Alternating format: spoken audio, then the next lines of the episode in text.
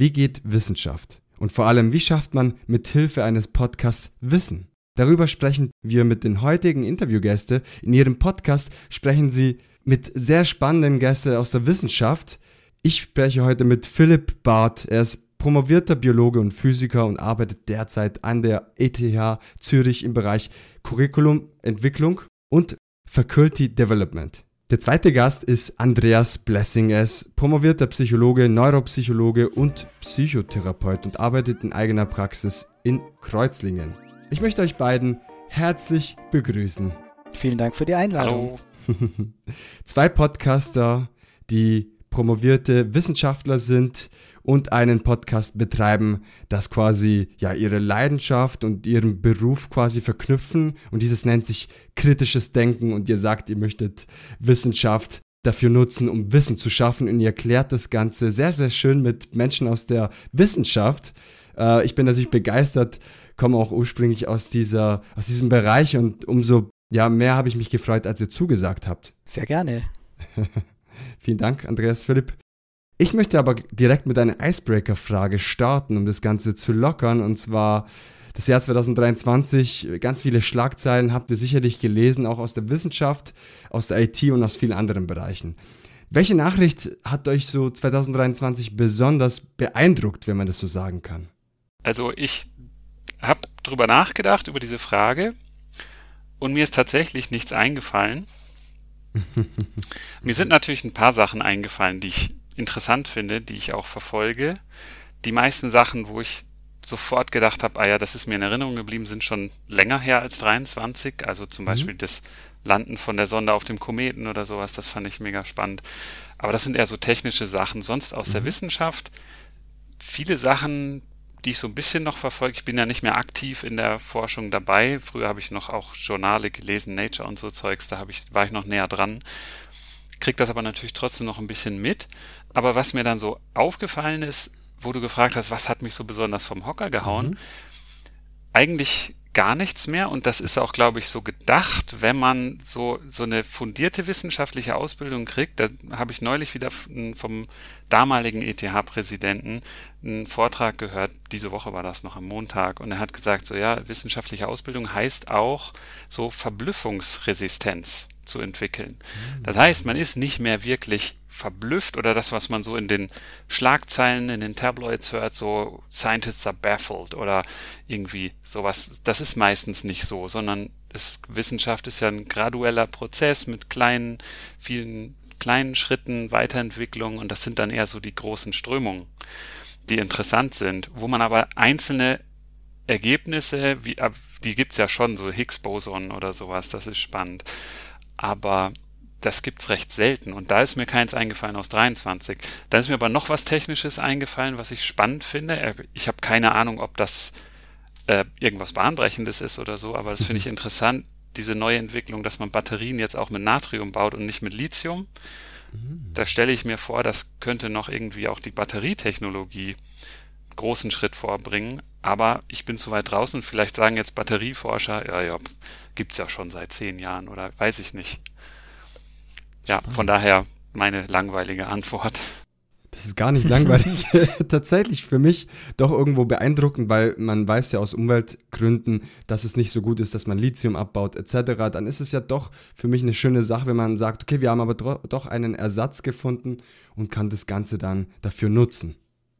Ja, wobei auch da ist vielleicht so, das gibt es im Labor, hat man irgendwie so eine kleine Mini-Batterie, ähm, ja, weiß ich nicht, entwickelt und das Ganze ist nicht hochskalierbar oder so, das weiß ich nicht, mhm. keine Ahnung. Obwohl ich meine, irgendwas gelesen zu haben, dass ein chinesischer Autohersteller die jetzt schon serienmäßig einbaut. Von daher, mhm. wahrscheinlich ist das schon marktreif, aber ich habe selber kein Elektroauto, ich verfolge es nur so ein bisschen von der Seite, aber fand ich interessant und das ist mir dann irgendwie dabei auch eingefallen.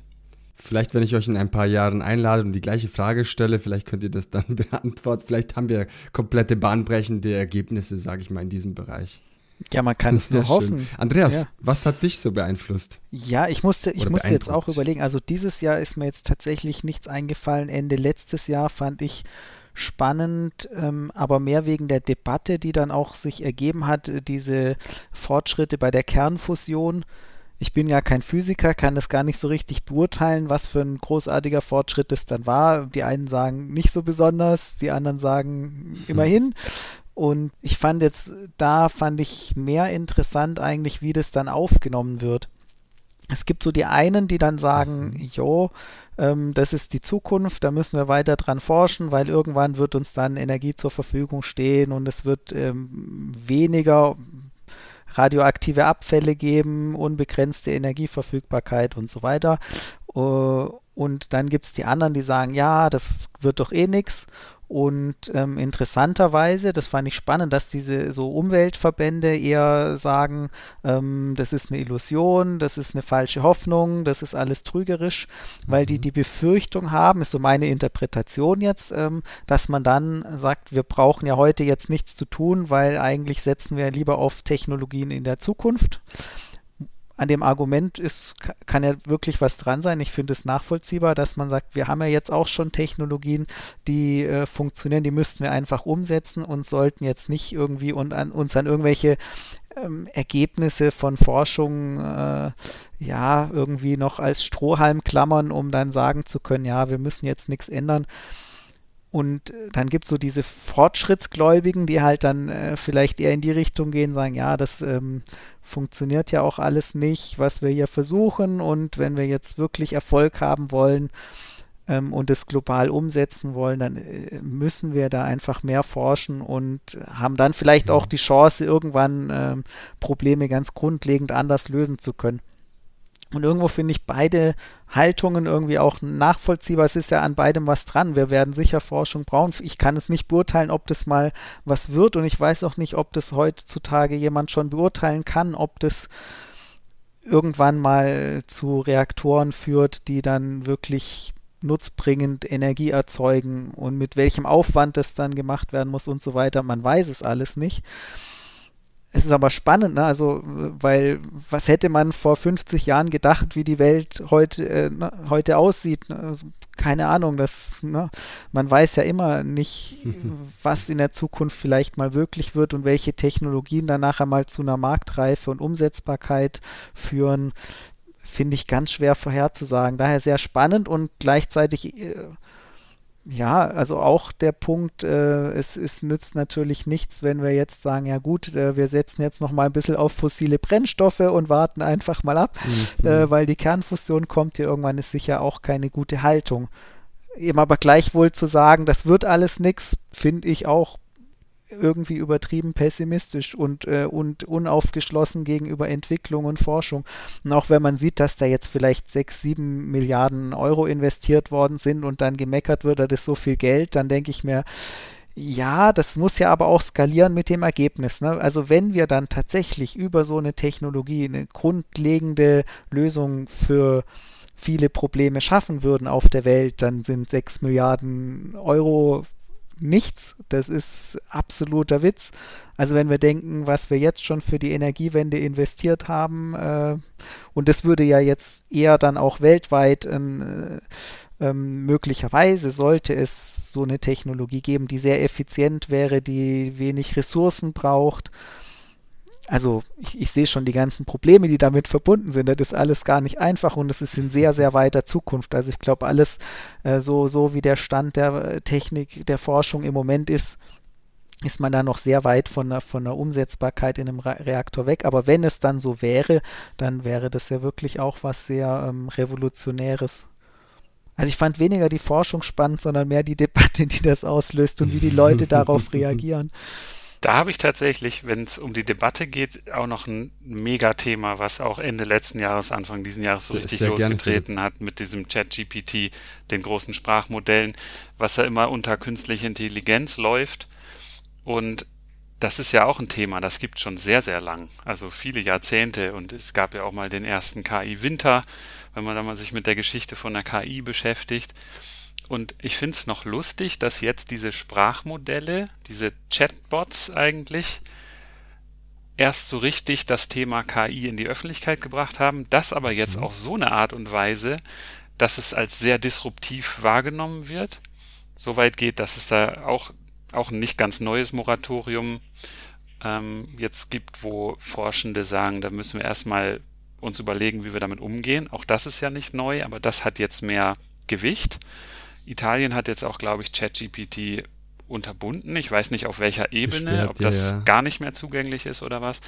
Aber da finde ich die Debatte lustig, auch an der Hochschule oder mhm. an allen Hochschulen, an Schulen das, mit dem ganzen Hochschulraum oder auch Schulen, gell, noch vor der Hochschule, dass, dass da jetzt richtig Aktionismus herrscht und sagt, oder fast schon Panik und dass, dass die mhm. Leute sagen, oh Mist, wie gehen wir denn damit jetzt um? Weil mhm. ChatGPT kann jetzt auf einmal Klausuren lösen oder Hausaufgaben, Seminare schreiben und sowas.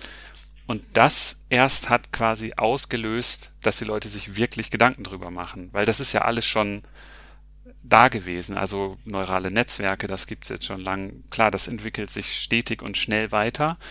Und ich finde es auch nicht verkehrt, die Debatte jetzt zu haben. Die hätten wir allerdings auch schon vorher haben können. Aber eben durch ChatGPT losgetreten, ist da jetzt sicherlich eine gesellschaftliche Debatte in Gang gekommen, die interessant ist zu verfolgen. Mega spannend. Da kann ich gerade noch ganz kurz, Gerne mir ist noch was eingefallen. Ähm, Philipp, das ist lustig. Ich habe nämlich heute Morgen mit meinem Sohn haben wir ChatGPT ähm, ausprobiert äh, und haben mal geguckt, was sagt er uns über kritisches Denken. war ich nicht so ganz zufrieden, aber total lustig. Ähm, ich war tatsächlich beeindruckt, ähm, weil ich äh, ChatGPT gefragt habe, was würde Jan Philipp Zimny sagen, äh, wenn ich fragte, wo ist das Einhorn?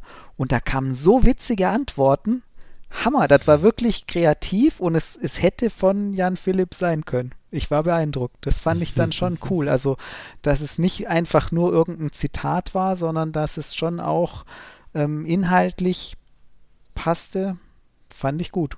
Aber ich finde auch das sind wirklich, eine spannende Debatte. Das sind auf jeden Fall sehr schöne, vor allem äh, Ideen, die man dann umsetzen kann, zum Beispiel mit einem Tool dieser Art. Also da kann man wirklich sehr viel machen. Ähm, tatsächlich habe ich mich auch in die eine oder andere Episode in einem anderen Format darüber unterhalten, weil wirklich viele Anwendungsmöglichkeiten existieren. Und ich muss sagen, es ist natürlich äh, ja irgendwo Fluch und Segen auch zugleich, egal ob jetzt für Hochschule oder für, egal wie jede Technologie bringt ja das Ganze ja gute Sachen und schlechte Sachen mit sich. Aber die Debatte ist auf jeden Fall eine gute Sache. Das zu verteufeln wiederum ist vielleicht nicht der beste Weg. Es war noch nie gut, etwas zu verteufeln.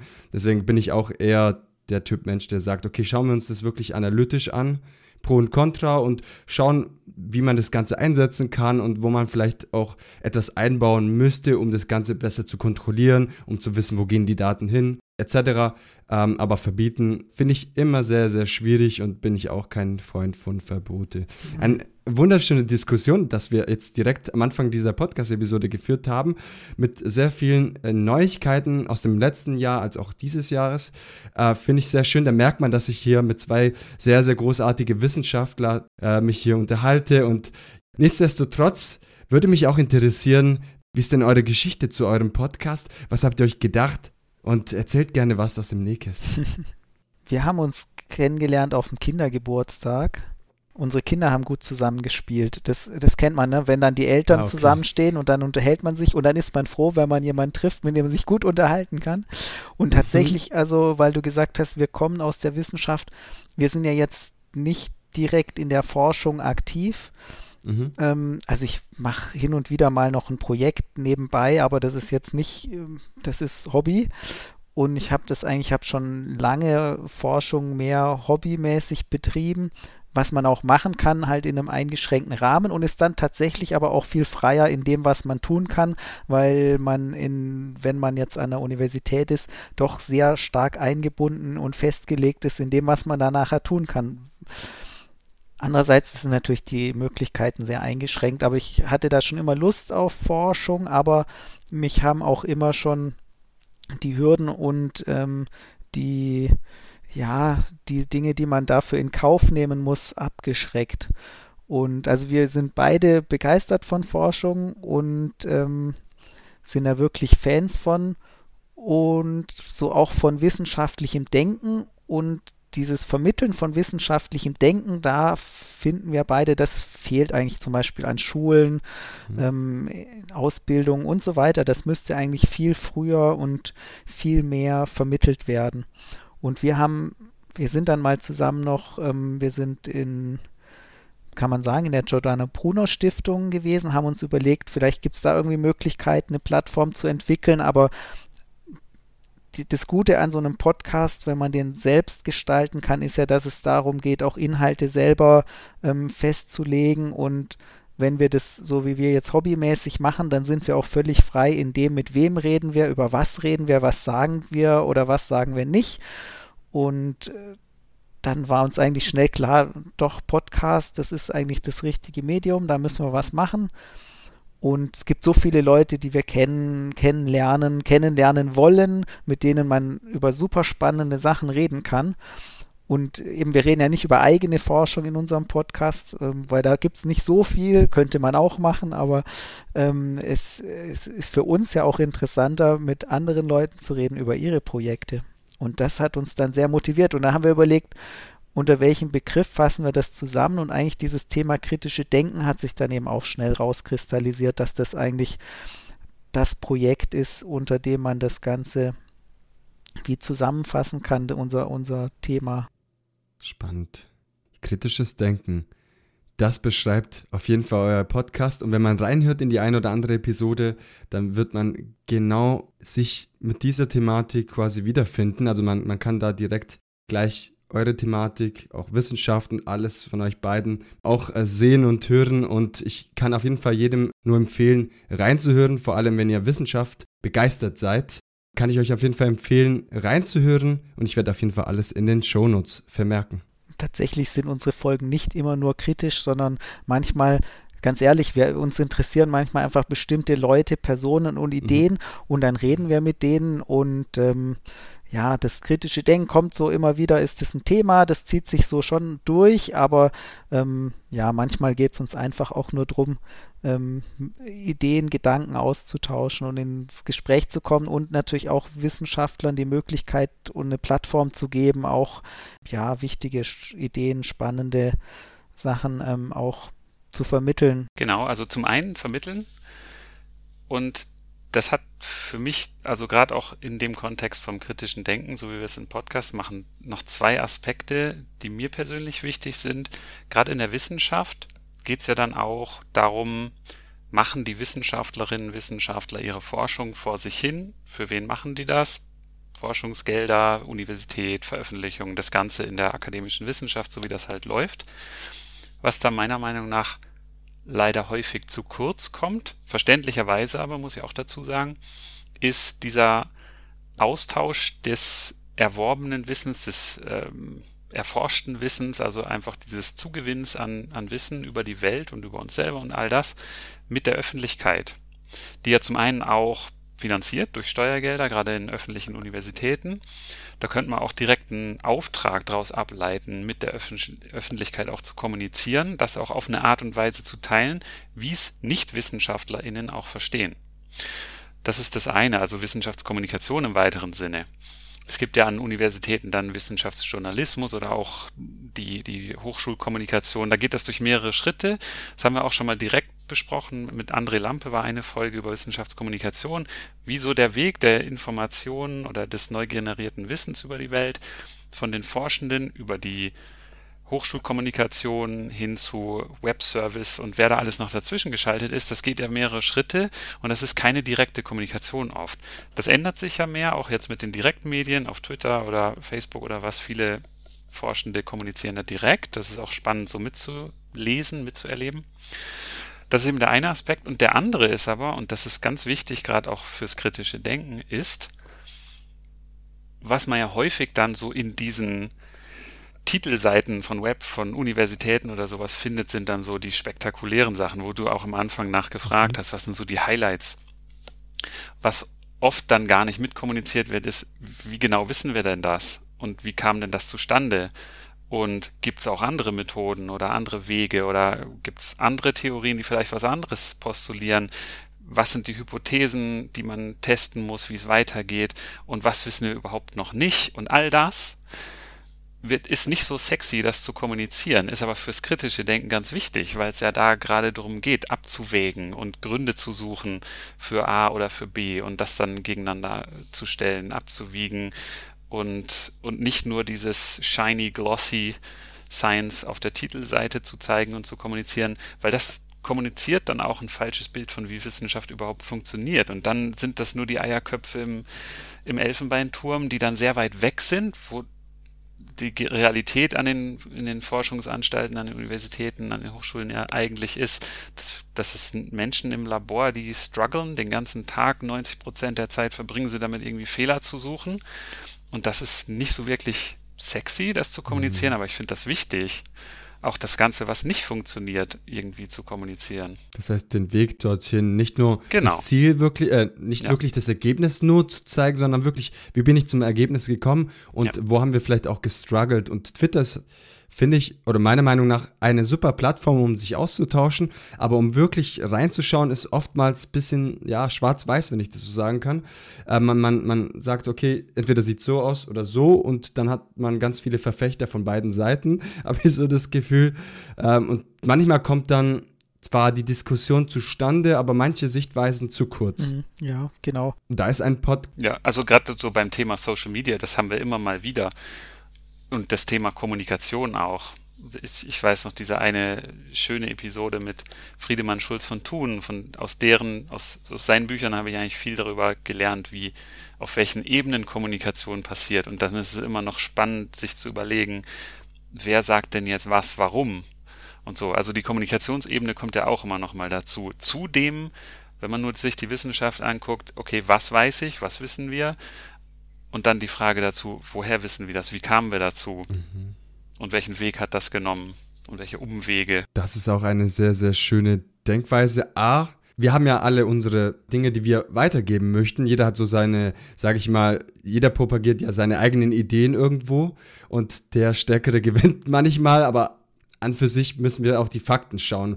Und manchmal gehen manche Ergebnisse vielleicht auch unter, weil dann andere Ergebnisse gerade veröffentlicht wurden. Man hat ja während Corona ja auch viel gesehen, hat sich hochgeschaukelt, dann hat man wieder was widerlegt etc.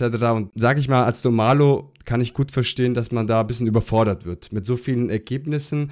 Und da ist ja deutlich mehr ja online gegangen. Also sage ich mal, ganz viele Paper sind veröffentlicht worden, nicht mal alles reviewed, sage ich mal.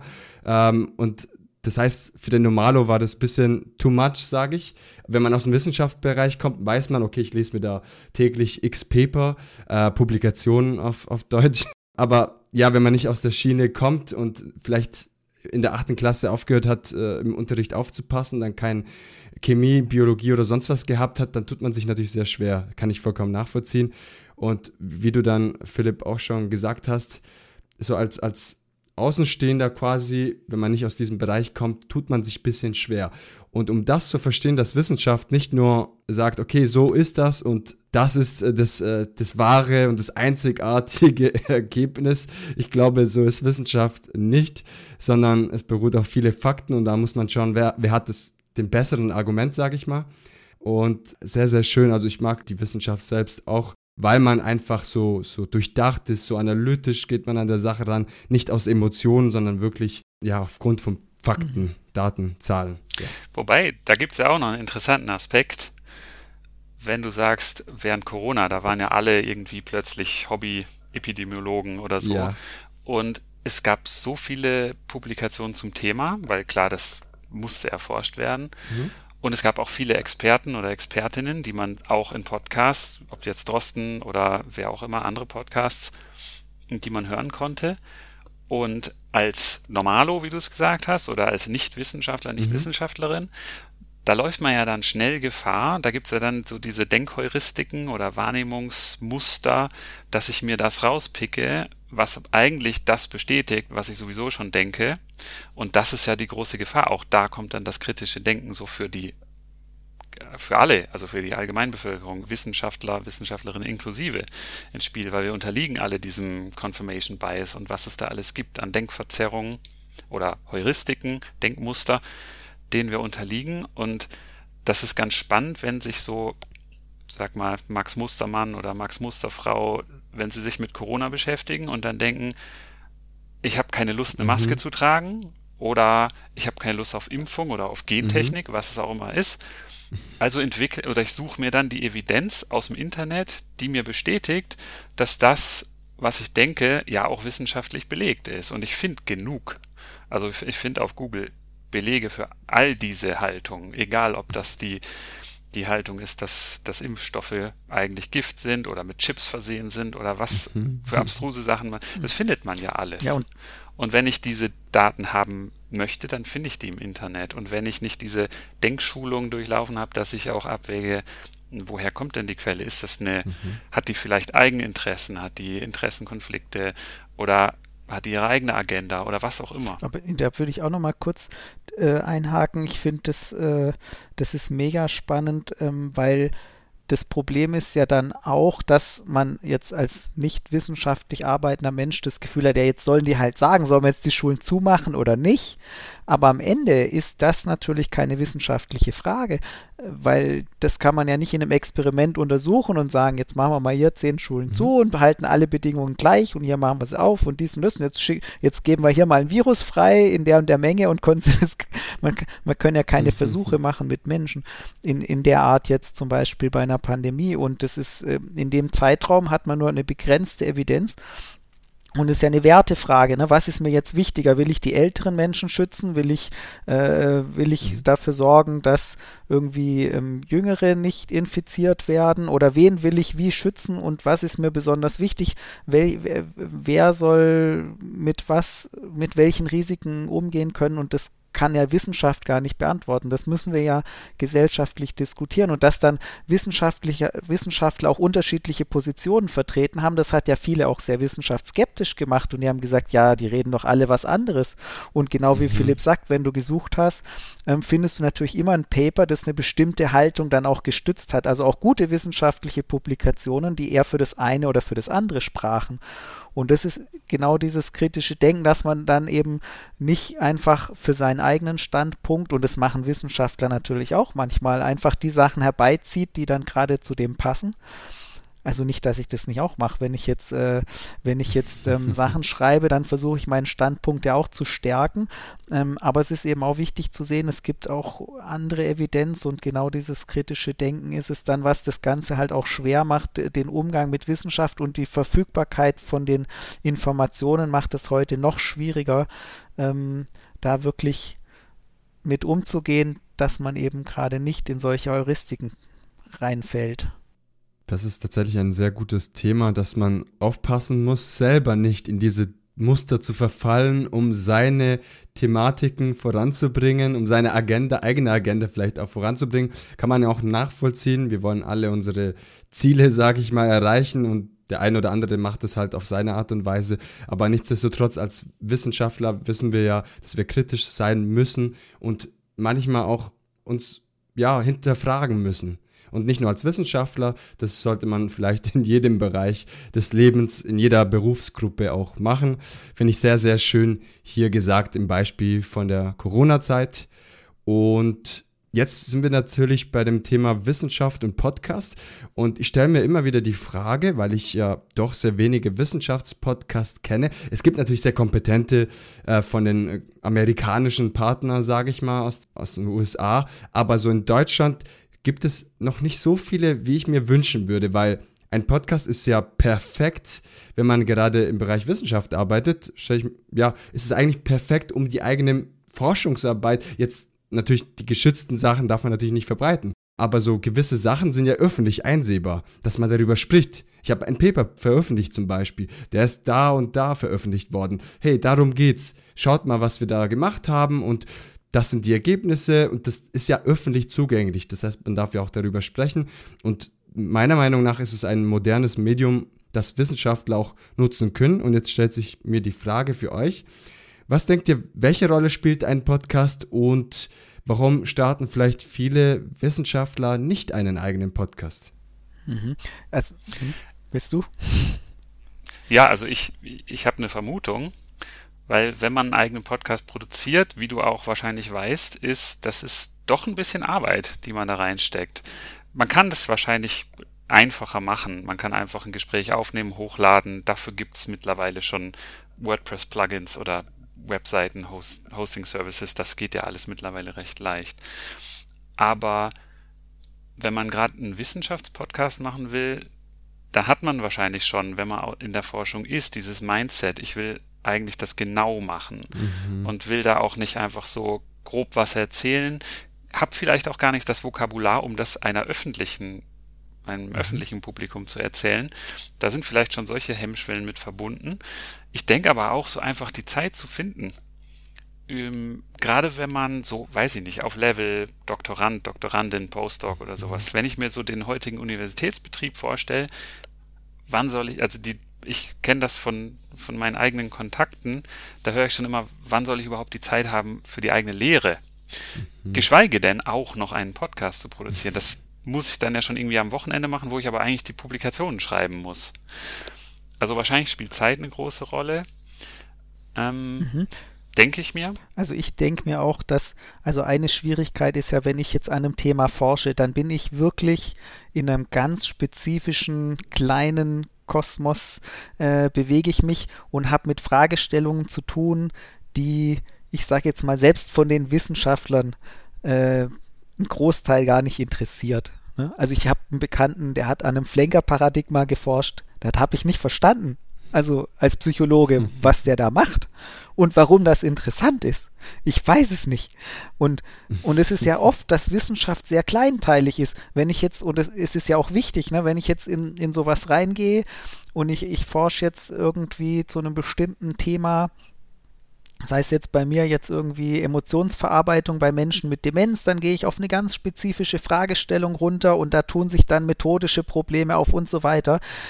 Das ist nicht das, was jetzt eine große Öffentlichkeit interessiert. Ich kann das runterbrechen auf, auf wichtige Punkte. Was sagt uns das? Was, wo, wo wollen wir damit hin? Aber das ist natürlich nichts, wo ich jetzt irgendwie jede Woche drüber erzählen könnte. Ne? Das ist mhm. so, so. Und da, da denke ich schon jetzt für den einzelnen Wissenschaftler einen Podcast zu seiner eigenen Arbeit zu machen, das wird wenig Publikum finden sozusagen. Also ist der ja eher darauf angewiesen, dass es Podcaster gibt, wie dich, wie uns und auch andere, die jetzt zuhören, weil ich hoffe, hören ja viele Podcaster zu. Wissenschaftler Absolut. sind auch gerne also viele Wissenschaftler, ich, unsere Erfahrung ist, die meisten sind auch bereit, irgendwie auch was über ihre Arbeit zu erzählen, wenn man ihnen die Möglichkeit gibt. Einfach mal anfragen, das ist doch interessant, was ihr da macht. Ähm, kommt ihr mal in den Podcast. Das ist äh, ne, einfach für die auch eine gute Möglichkeit und viele können das auch verständlich erklären, was sie da machen.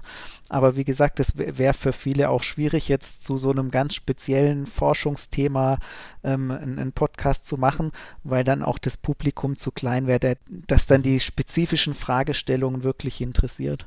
Das würde wahrscheinlich den Rahmen ja. sprengen und das kann ich mir auch ganz gut vorstellen. Man ist sehr beschäftigt, man ist in einer gewisser Weise in einem Hamsterrad gefangen, hat seine Versuche im Labor und dann schreibt man noch, ja, im besten Falle noch Publikationen etc. und protokolliert das Ganze und äh, ja, stellt Ergebnisse vor. Das ist ja auch immer wieder dann auch wichtig, up to date zu halten. Und das alles macht es sehr, sehr schwierig. Vielleicht, wenn man sich zusammensetzt mit einer Person, die, sage ich mal, mit diesem Medium affin ist und sich damit auskennt und sagt, hey, ich mache das Wissenschaftliche, du machst den Rest, schneidest die Datei und äh, weiß nicht, veröffentlichst das Ganze und machst es noch ein bisschen schön, promotest es, Marketing etc. Ich glaube, da kann es funktionieren. Deswegen Chapeau an euch beiden mit all eurer Arbeit, dass ihr dann auch, ich habe auch gesehen, in einem Intervall von durchschnittlich jede vier Wochen Pi mal Daumen, äh, wird eine Episode veröffentlicht und das, was ich schon gehört habe, lohnt sich auf jeden Fall reinzuhören. Ähm, Nochmal Werbung an dieser Stelle für euren Podcast, Andreas Philipp. Danke. Jetzt möchte ich zur nächsten Frage nämlich übergehen. Wenn wir schon beim Thema Podcasting sind, hört ihr denn beide selber auch gerne Podcasts?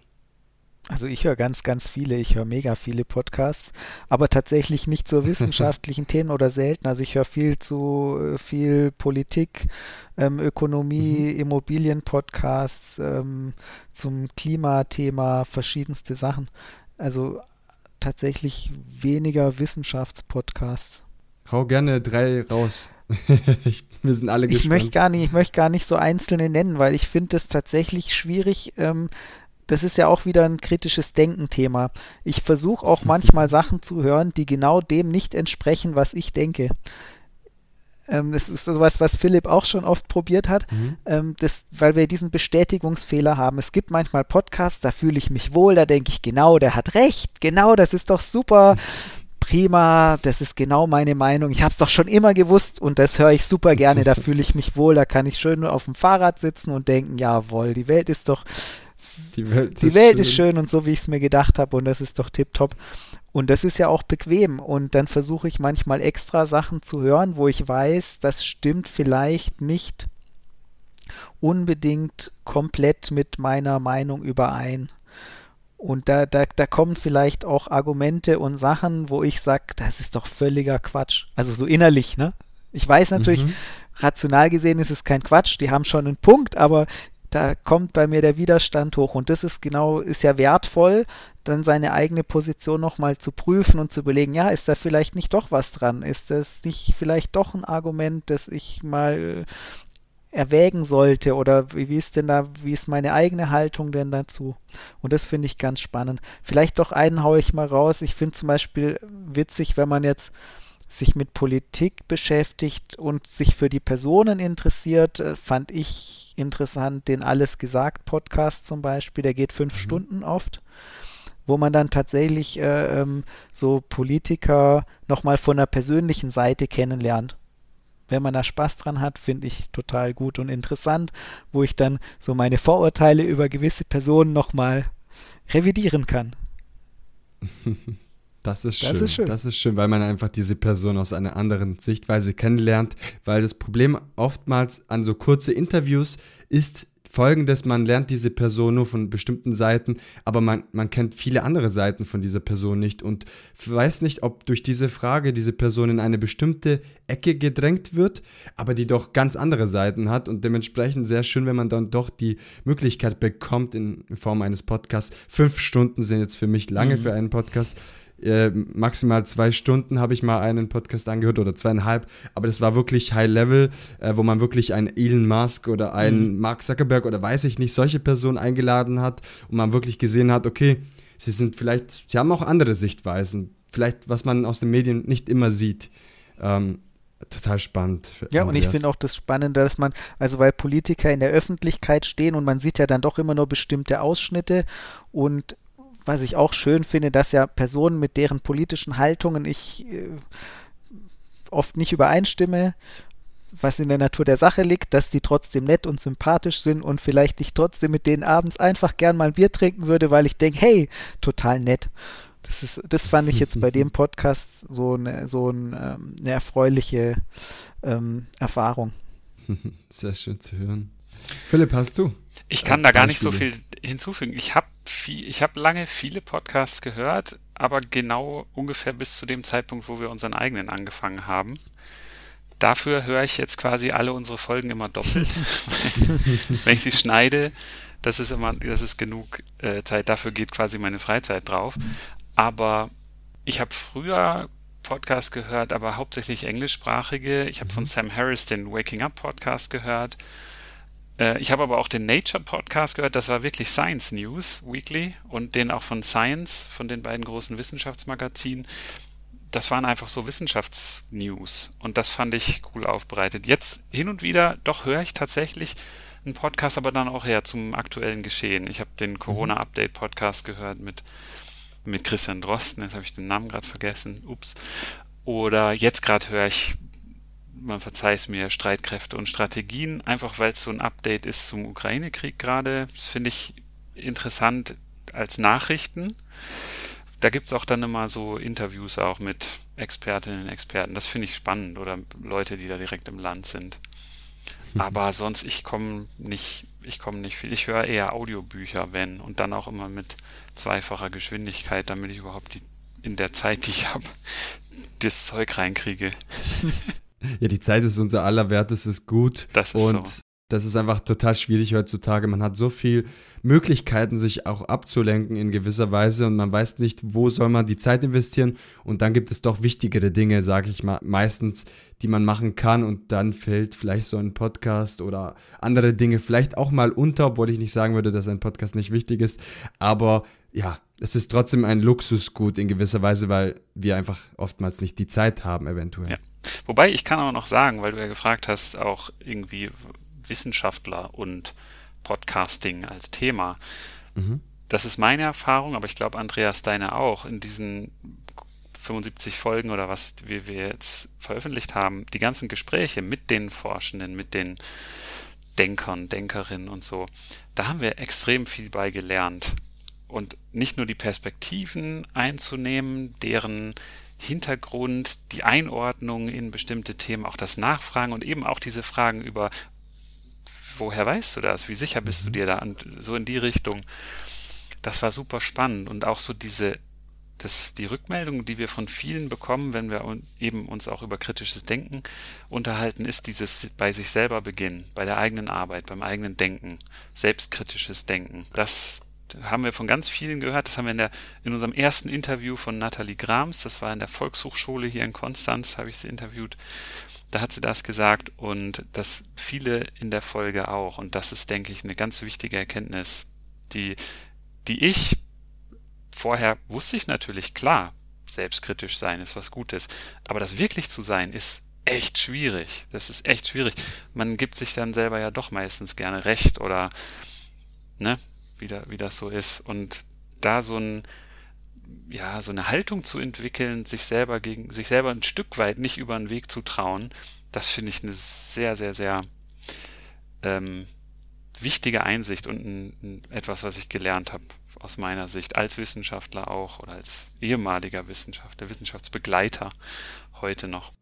Ja, sich selbst zu bestätigen ist immer sehr einfach, aber dann auch einfach mal zuzugeben, dass man vielleicht nicht die absolute Wahrheit vor seinen Augen hat, das ist natürlich ja großes Kino, wenn man dann das Ganze auch zulässt. Mhm. Äh, viele Menschen können nicht mit sich so selbstkritisch sein, weil sie vielleicht auch in einem Zustand, vielleicht auch, sage ich mal, fast schon in einer depressiven Zustand verfallen, weil sie sagen, oh, ist irgendwie alles doch falsch, was ich denke, und dann verfall, verfällt man vielleicht auch in einer Denkweise, die nicht so positiv ist. Aber ich finde, eine, eine gesunde, selbstkritische Haltung hat ja auch nichts mit der eigenen Person zu tun, sondern jeder von uns irrt sich, manchmal mehr, manchmal weniger. Und da ist es schön, einfach mal offen zu sein für andere Gedankengänge und das vielleicht in dem eigenen ja, aufzunehmen. Und ja, in dieser Episode haben wir auf jeden Fall gemerkt, warum euer Podcast so heißt, wie er heißt, dass ihr euch ganz viel mit dieser Thematik ja beschäftigt, auch wenn nicht immer aktiv, aber so unbewusst habe ich das rausgehört, dass äh, selbstkritisches Denken äh, sehr, sehr wichtig ist für euren Podcast und ja, sehr, sehr spannend, was da noch alles äh, für Gäste und Gästinnen bei euch äh, dabei sein werden und ich bin sehr, sehr gespannt. Und Philipp, Andreas, jetzt nähern wir uns aber auch am Ende dieser Podcast-Episode oder zum Ende dieser Podcast-Episode. Wir haben diese Episode etwas gesprengt, das ist aber gar kein Problem. Es war einfach viel zu spannend, um diese Episode zu kurz zu machen. Und ich möchte euch beiden fragen, was ist denn eure persönliche Herzensbotschaft an die Zuhörerinnen, an die Podcast-Community? Also etwas, was euch wichtig ist, so als letzter Fact von euch jeweils an die Zuhörerinnen. Das ist natürlich heavy, aber ich glaube, da kann ich anschließen an das, was ich gerade schon gesagt habe, was mein Haupt, ich mag das Wort nicht, aber Learning, also mhm. das, was ich so rausgezogen habe aus der Produktion und der Aufnahme und den ganzen Gesprächen und Interviews oder auch Andreas mit den Gesprächen mit dir, wir machen ja jede zehnte Episode eine Episode zu zweit, dieses ein bisschen das Entwickeln von einer intellektuellen Demut und das ist wie so 75 Episoden lang so ein Lernweg. Das ist nichts, was man so, ähm, was man einfach so schnell lernt. Und das geht gut. Ist jetzt n gleich 1 bei uns. Gell? Also ich kann da nicht sagen, ich kann das nicht verallgemeinern, aber ich habe die Erfahrung gemacht, dass, dass wenn man sich wirklich darauf einlässt und da dran bleibt und immer stetig weiter darauf rumdenkt, dann, dann kann man da wirklich nicht nur an der Oberfläche kratzen, sondern kann man zum Kern von sowas kommen. Und das finde ich, so das, das Hauptding, was ich so aus der Podcast-Geschichte mitnehme. Und das kann ich eben auch nur jedem und jeder empfehlen. Wenn man sich so wirklich mit einem Thema tief beschäftigen möchte, dann bietet das Medium-Podcast eine super Gelegenheit dazu. Mhm. Wunderschön. Ja, ich voll. Ich, mm, ich ja, das auf einen Punkt zu bringen, schwierig. Ich würde sagen, also was ich spannend finde jetzt sozusagen für uns ist auch, wenn man das so als Hobby macht, so unprofessionell auch, ähm, ist es einerseits vorteilhaft, weil man dann wirklich unabhängig das machen kann, was einen interessiert und wir können Fragen stellen, die uns interessieren und wir müssen keine Gedanken im Hinterkopf haben, interessiert es jetzt die Leute oder nicht, sondern wir machen das, was uns interessiert und manchmal sind es halt auch die Fragen, die anderswo eben nicht gestellt werden. Das kann natürlich wirklich ein großer Vorteil sein. Deshalb auch für so Hobby-Podcaster, manchmal sind es ja gerade die spannenden Sachen, ähm, die man dann eben machen kann, die jetzt jemand, der professionell als Journalist sich mit einem Thema beschäftigt, eben gar nicht umsetzen kann. Der muss auch eine Überschrift finden. Wir haben keine reißerischen Überschriften bei uns, das brauchen wir ja mhm. nicht, weil wir wollen nicht irgendwie mit großen Headlines irgendwie Leute auf unsere Seite ziehen. Und äh, gleichzeitig ist natürlich auch ein Nachteil, dass wir jetzt eben das nicht so professionell machen und vielleicht dann eben auch wir verquatschen uns manchmal ziemlich in ein Thema und es geht dann sehr lang. Aber ich finde, ähm, ich wünsche allen, die einen Podcast machen, dass sie was machen, was ihnen Spaß macht äh, und Themen und dass sie das begeistert und das hoffe ich, dass da jeder was findet, was, was, äh, wo er Freude dran hat. Und dann ist ja wichtig, dass einem selber das äh, weiterbringt und einen selber weiterentwickelt und man was dabei lernt. Das sind wunderschöne abschließende Worte, Andreas Philipp. Vielen Dank, dass ihr euch die Zeit genommen habt für dieses Interview. Ich glaube, unsere Zuhörerinnen haben sehr viel auch über Wissenschaft gelernt, was das Wissenschaft auch auf Zahlen, Daten, Fakten basiert, aber auch, dass die Meinungen auch immer nicht die gleichen sind und das ist auch gut so, denn man diskutiert konstruktiv und das ist auch sehr, sehr wichtig in der Wissenschaft. Vielen Dank euch beiden und ja, ich bin gespannt, welche Gäste da sein werden in der Zukunft, wie sich euer Podcast entwickelt und wünsche euch alles Gute, eine, ja, eine gute Zeit euch beiden und liebe Grüße äh, zum Bodensee oder nach Zürich und einen schönen sonnigen Tag. Und dir auch schöne Danke Grüße. Dir, auch danke für die Einladung.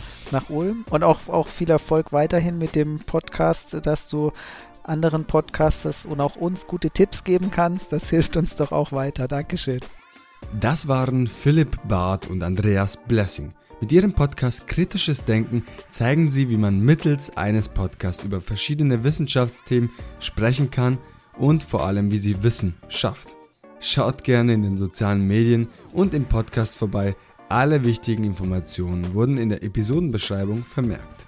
Und in diesem Sinne wünsche ich dir auch einen wunderschönen Pfingstmontag. Nicht vergessen, So geht Podcast zu abonnieren, zu teilen und supporten.